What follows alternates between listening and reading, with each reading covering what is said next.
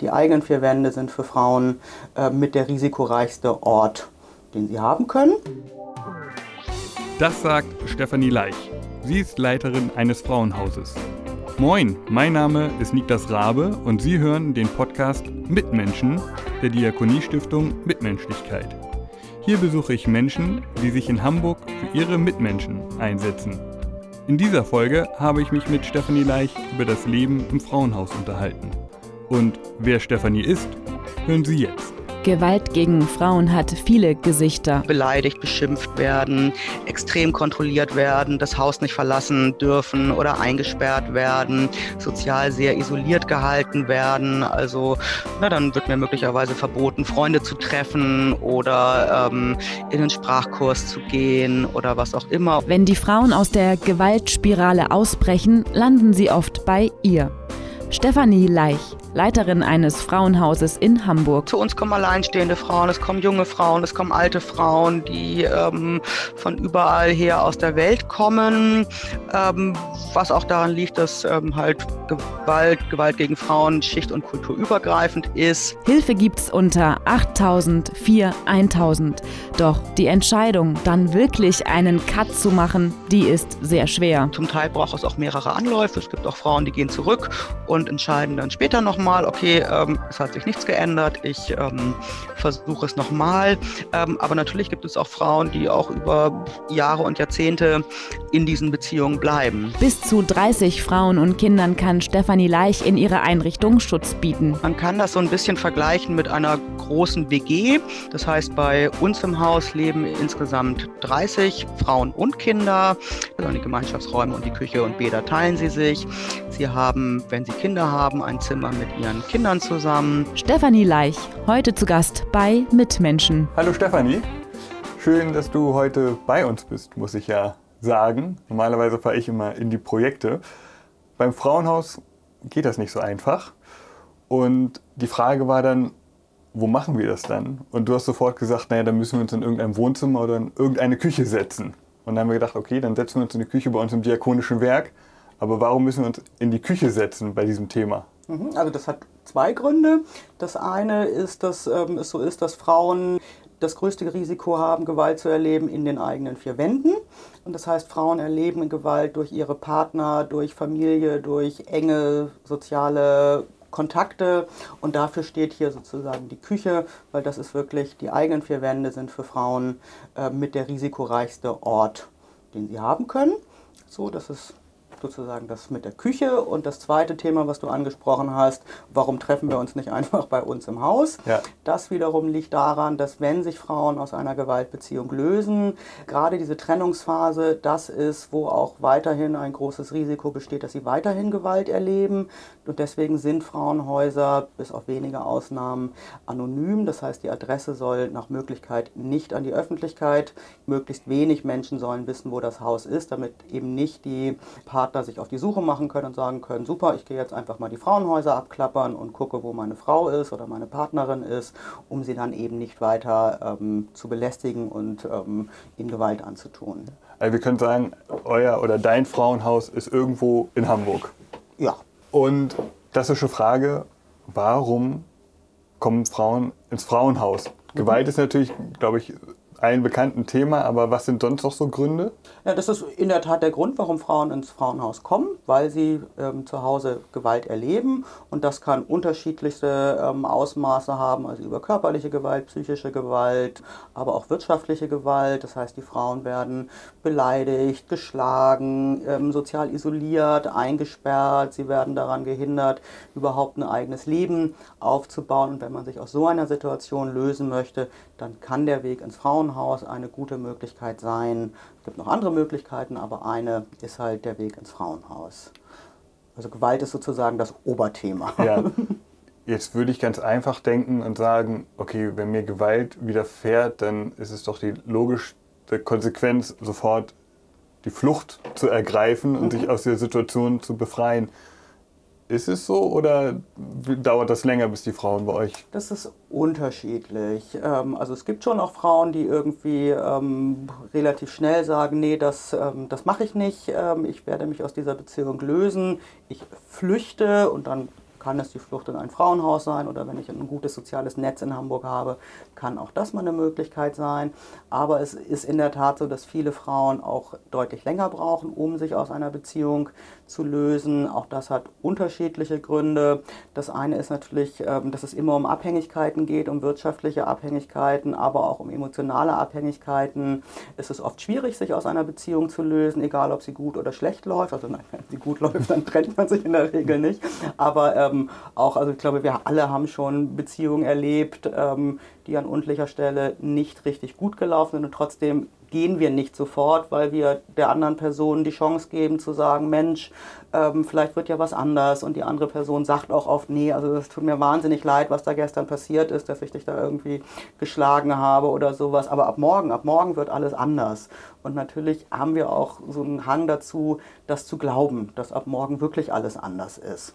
Ja. Und das macht es oft so schwer, sich aus diesen Beziehungen zu lösen.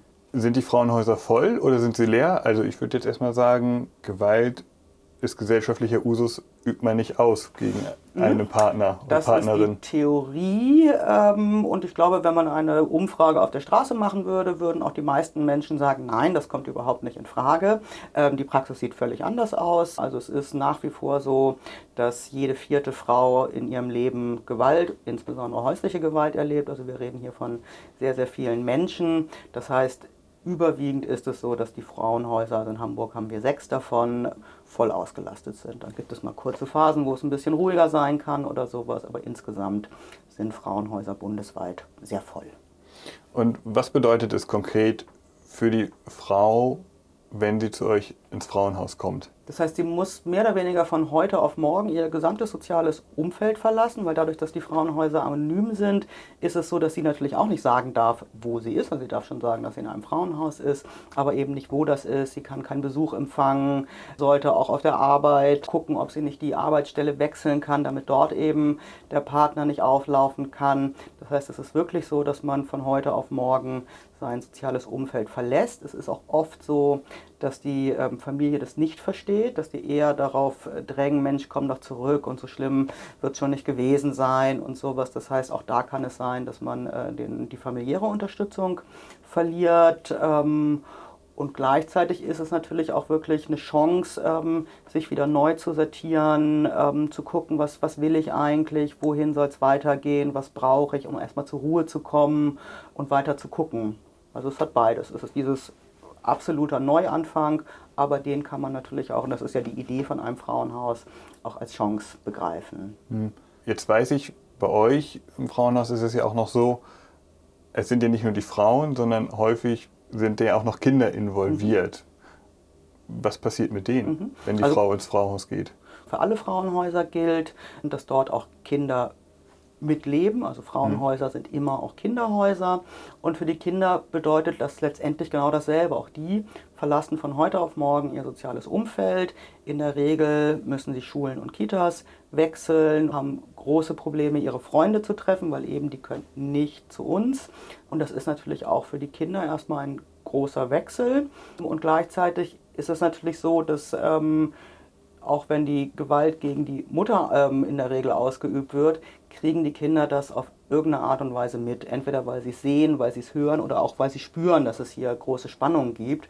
Und das ist wiederum natürlich auch gut für die Kinder, dass sie dann an einem Ort sind, wo sie das zumindest nicht mehr erleben, wo auch sie die Chance haben, zur Ruhe zu kommen. Und wir haben eine spezielle Kollegin, die für die Kinder zuständig ist. Das heißt, ähm, es gibt einen Kinderbereich, wo sie spielen können und ähm, basteln können, wo sie eine konkrete Ansprechperson haben, wo sie eben auch mit ihren Ängsten und Sorgen, die sie ja auch haben, ähm, hinkommen. Aber ich stelle mir das wahnsinnig schwer vor, genau das aufzufangen. Wenn ich mich jetzt in einen zehnjährigen Jungen zurückversetze mhm. und ich mir vorstelle, mein komplettes soziales Umfeld, Schule, Freunde, Fußballverein, da darf ich auf einmal nicht mhm. mehr hin. Funktioniert das? Ja, also es muss funktionieren. Ja. So, also die Kinder haben da ja nicht viel Wahl. Ähm, also wir können manchmal auch gucken, je nachdem, wie groß die Gefährdungslage ist, kommt im Einzel auch mal vor, dass die äh, Kinder in Schulen oder Kitas bleiben können. Das ist aber wirklich die, ähm, die Ausnahme. Und klar ist das auch eine große Belastung für die Kinder und wir versuchen das halt so gut es eben geht und äh, manchmal merkt man schon auch, dass die Kinder wirklich sehr belastet sind und dann gucken wir schon nochmal auch, dass sie ähm, nochmal extra auch Unterstützung haben, was jetzt bei, also wir haben ja auch viele ganz kleine Kinder, also die so zwischen 1 und 3 sind, da geht es ja wirklich eher darum, dass sie ähm, sich geborgen fühlen, dass sie irgendwo gut aufgehoben sind und dass noch jemand mehr einen Blick äh, dafür hat. Für die Älteren gucken wir schon, dass die auch nochmal eine Einzelbetreuung kriegen oder eben auch nochmal andere äh, pädagogische oder auch ähm, therapeutische Begleitung, wenn das denn Not tut. Zeitalter digitale Medien.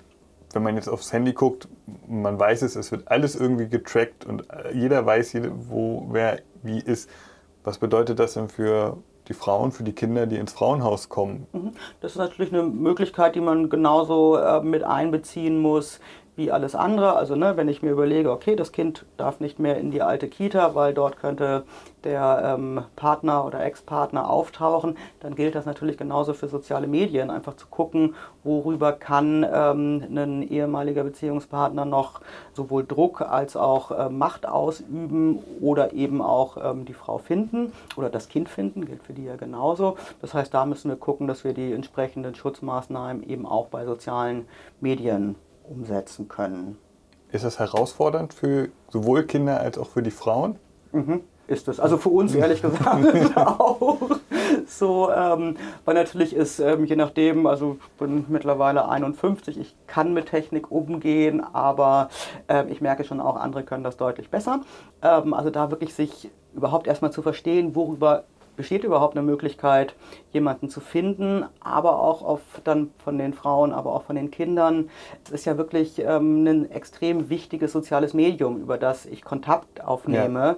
Das plötzlich unter Sicherheitsvorkehrungen zu machen, ist gar nicht so einfach und das ist an vielen Stellen, also ne, optimalerweise sagen immer alle, schmeiß das Handy weg, mach es aus. Und das ist natürlich in heutigen Zeiten einfach ähm, völlig utopisch, das funktioniert nicht. Den, diesen so. Verzicht auch. Mhm, genau, also das äh, kann man vielleicht mal im Einzelfall für ein Wochenende oder sowas machen, wenn man wirklich denkt, oh, kann sein, dass da irgendwie so eine passende Software drauf ist oder sowas. Aber es geht wirklich eher darum, so ein paar Basics nicht zu machen. Und, aber an die muss man sich auch immer wieder erinnern. Und wie lange ist dann die Durchschnittsfrau, will ich jetzt einfach mal so ganz einfach mhm. sagen, mit bei euch im Frauenhaus? Also unsere Durchschnittsaufenthaltsdauer ist im Moment bei 6,8 Monaten.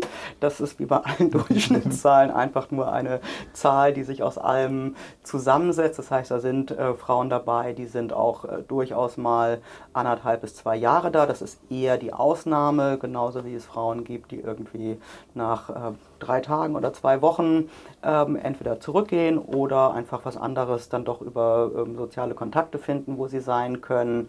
Wenn ich aber wirklich in eine eigene Wohnung ziehen möchte, und das tun die meisten Frauen von uns, die irgendwann das Frauenhaus wieder verlassen, dann ist das ähm, absolute Minimum eigentlich vier Monate. Darunter habe ich das eigentlich noch nie erlebt, dass man so schnell eine Wohnung findet, bis hin zu ungefähr neun Monaten. Also ungefähr, wenn ich in die eigene Wohnung gehe, kann man sagen zwischen vier und neun Monaten.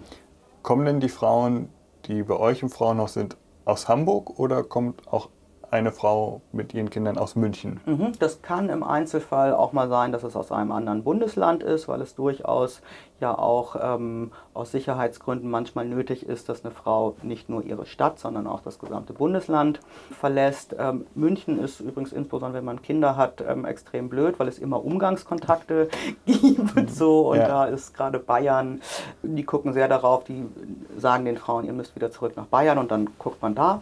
So, ja. also weil du Bayern gerade angesprochen hast, aber wir haben durchaus auch Frauen, die nicht aus Hamburg kommen ähm, und es ist insgesamt so genauso wie in Hamburg Frauen ähm, sind, die in Hamburg überhaupt keinen Frauenhausplatz kriegen und allein schon deswegen in ein anderes Bundesland müssen, ist es halt andersrum genauso. Wenn ich aus Niedersachsen komme und ich finde in Niedersachsen nichts, dann muss ich halt weiter gucken, wo ich einen Platz finde.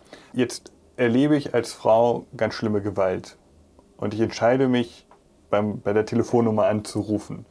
Erstmal die Frage an dich als Expertin, wann würdest du sagen, ist der Moment, wann man die Telefonnummer wählt? Eigentlich immer, wenn ich die Entscheidung oder die Idee habe, es muss gar nicht eine endgültige Entscheidung sein, aber wenn ich das Gefühl habe, oh, das möchte ich nicht mehr, ich möchte an einen sicheren Ort, dann sollte ich die 8004 1000 wählen. Das ist die Aufnahmestelle der Hamburger Frauenhäuser, die auch rund um die Uhr Tag und Nacht besetzt ist. So, und dann würde ein Treffpunkt vereinbart werden, wo die Frau mit gegebenenfalls ihren Kindern aufgenommen wird. Und dann würde so eine erste Abklärung geschehen, was ist eigentlich passiert, wo soll es hingehen, was will sie, was braucht sie? Und wird dann in ein Frauenhaus weitervermittelt oder wenn es eben nicht in ein Frauenhaus gehen soll, ähm, dann wird geguckt, was kann eine Alternative sein. Wenn ich mich zum Beispiel noch nicht trennen möchte, sondern einfach nur einen Redebedarf habe, ja. so dann ist es natürlich, es gibt in Hamburg auch viele Beratungsstellen, wo man oder auch Telefonhotlines, wo man anrufen kann und einfach sagen kann, ich möchte einfach erstmal reden. So, also man muss, um sich Unterstützung zu suchen, noch nicht die Entscheidung getroffen haben, ich möchte jetzt sofort gehen, sondern es gibt da unterschiedliche Optionen. Aber ich kann die Telefonnummer, die ich jetzt, die du im Kopf hast, die du gerne nochmal wiederholen genau, darfst. 8004 1000. Die kann ich wählen und selbst wenn ich sage, äh, ich weiß nicht, was ich tun soll, ich möchte noch gar nicht gehen, aber ich brauche jemanden zum Reden, dann wissen die auf jeden Fall Stellen, ähm, wo man anrufen kann und mal reden kann. Es gibt auch, also die Nummern der anderen Frauenhäuser sind ja nicht geheim. Ja. Auch die kann man anrufen, die findet man im Internet und kriegt auch dort die Informationen, wenn man noch nicht in ein Frauenhaus möchte, welche anderen Anlaufstellen es geben könnte. Ich packe jetzt meine sieben Sachen, flüchte, habe vor angerufen, weiß jetzt den Standort, wo ich hin soll. Bleibe ich dann in diesem Frauenhaus oder wie läuft es dann ab? Erstmal geht es ja in diese Aufnahmestelle, in die mhm. 24-7. Dort bleibe ich in der Regel ein bis drei Tage, kommt ein bisschen drauf an und werde von dort in ein, in ein Frauenhaus vermittelt und in der Regel bleibe ich dann dort. Es kann, kommt schon im Einzelfall mal vor, dass auch die Ex-Partner die Adresse aus welchen Gründen auch immer rausbekommen. Wenn das der Fall ist, dann muss doch nochmal das Frauenhaus gewechselt werden. Aber in der Regel bleibt man dann in diesem Haus, wenn es nicht zwingende Gründe gibt, warum doch nochmal ein Wechsel erfolgen muss. Wenn ich mich dann dazu entschieden habe, wenn ich über Telefonnummer angerufen habe, was nehme ich denn eigentlich mit? Mhm. Also nehme ich jetzt alle Kuscheltiere meiner Kinder mit? Nehme ich einen Reisepass mit? Nehme ich einen Impfpass mit? Mhm.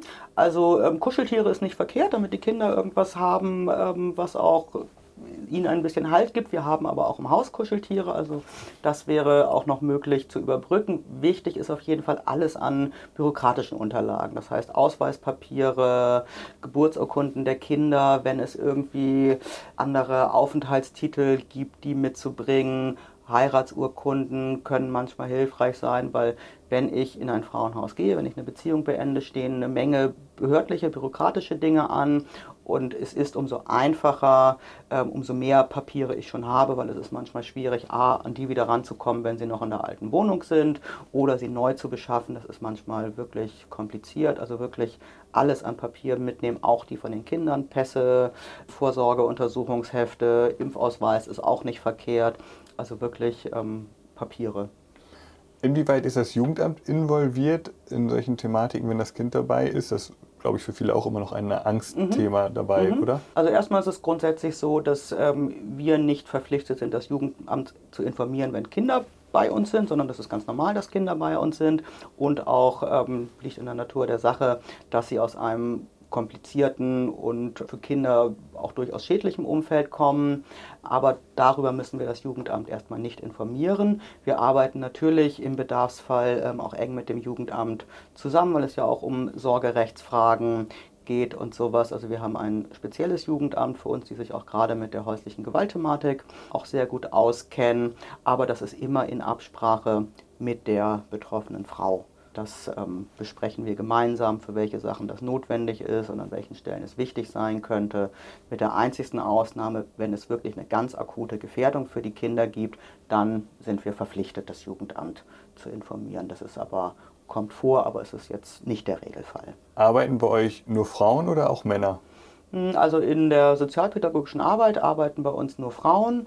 Wir haben im Kinderbereich einen Mann, der bei uns arbeitet als Honorarkraft weil das, was die Kinder, ähm, aber auch die Mütter erleben, ist ja ähm, doch eher ein sehr negatives Bild von, von Männern, von Vatersein oder von Ehepartnern oder Partnern sein, um und da auch irgendwie so ein etwas anderes Bild dem entgegenzusetzen, dass man eben auch als Mann und als Frau partnerschaftlich miteinander umgehen kann, haben wir uns vor einigen Jahren entschlossen, zumindest im Kinderbereich auch ein, äh, noch eine männliche Honorarkraft mit einzustellen.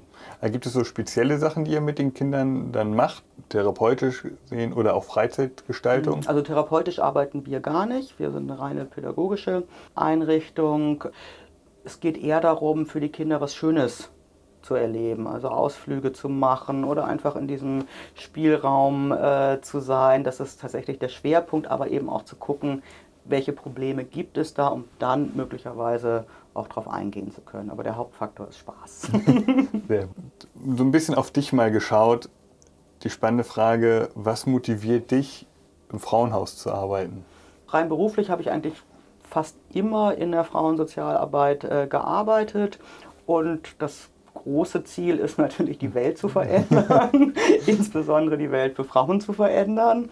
Und das passiert ja auch kleinteilig. Ne? Also ähm, die Welt zu verändern ist gar nicht so einfach, aber wenn ich ähm, irgendwo einen Impuls bei einer anderen Person vielleicht sehen kann oder aufgreifen kann, dann kann das das ähm, weitere Leben für diese Person natürlich schon auch verändern und damit möglicherweise irgendwann auch, wäre ja schön, wenn es irgendwann vielleicht gar keine Gewalt gegen Frauen gibt oder zumindest weniger. Wie gehst du damit um, was ich mir gut vorstellen kann, dass auch Frauen mit ihren Kindern zurückgehen mhm. in eine Gewaltbeziehung. Wie, wie, kann man, wie, wie hält man das aus? Wie geht man damit mhm. um? Ich glaube, das ist wie bei jeder sozialen Arbeit. Es kommt ja nicht immer nur eine Entwicklung, die immer einen Schritt weiter geht, sondern ähm, manchmal bleibt es einfach so, wie es ist, oder man dreht ein paar Schleifen. Und das ist also erstmal was Normales wo wir dann den Frauen oder insbesondere meine Kollegin Dinge mit an den Weg geben, ähm, wie sie sich möglicherweise vor weiterer Gewalt schützen können oder was sie tun können, wenn es zu weiterer Gewalt kommt. Also das ist der ganz pragmatische Teil. Das andere natürlich macht einem das was aus, so weil man sich für Menschen durchaus manchmal was anderes wünscht. Aber es ähm, Gewaltbeziehungen haben oft diese Spiralen, dass man wieder zurückgeht und es vielleicht nochmal probiert oder sowas. Von daher macht es natürlich was mit mir und mit uns, aber es, ist, es gehört halt dazu. Meine Abschlussfrage an alle meine Gäste, bei denen ich zu Besuch sein darf, bei dir jetzt hier in dieser Küche zu Besuch sein darf. Wann war für dich ein guter Arbeitstag? Das kann ganz unterschiedliche Aspekte haben. Also eine Sache, die ich persönlich sehr gerne mag, ich arbeite ja da, wo andere leben oder andere leben da, wo ich arbeite. Und das ermöglicht es an vielen Stellen, sehr viel miteinander zu sein. Das heißt, ich habe einen ganz anderen Kontakt zu den Frauen, zu den Kindern, weil die rennen nämlich einfach in mein Büro und wollen irgendwas und erzählen mir irgendwas. Ähm, oder wir sitzen zusammen in der Küche, jetzt Corona eher weniger, aber so, also man hat wirklich viel ähm, zwischenmenschliche Begegnung, unabhängig von so einem Beratungsthema. Und das wiederum finde ich etwas, was ich sehr gerne mag und was sehr schön ist und was einen Tag auch gut machen kann. Und dann gibt es natürlich so Sachen wie jede Frau, die einen Mietvertrag in der Hand hält und mit ihrem Ordner ankommt, das ist natürlich, äh, darüber freuen wir uns alle. Oder wenn es irgendein Problem gab, ob das nun sorgerechtstechnisch oder über Aufenthalt oder was auch immer, wo sich irgendwie was gelöst hat. Ähm, oder wenn wir das Gefühl haben, ja, die Frau, ähm, die vielleicht vorher noch sehr unsicher und sehr verängstigt zu uns gekommen ist, steht jetzt ein bisschen stabiler im Leben. Das sind natürlich alles Momente, die einen Tag schön machen oder die Arbeit schön machen.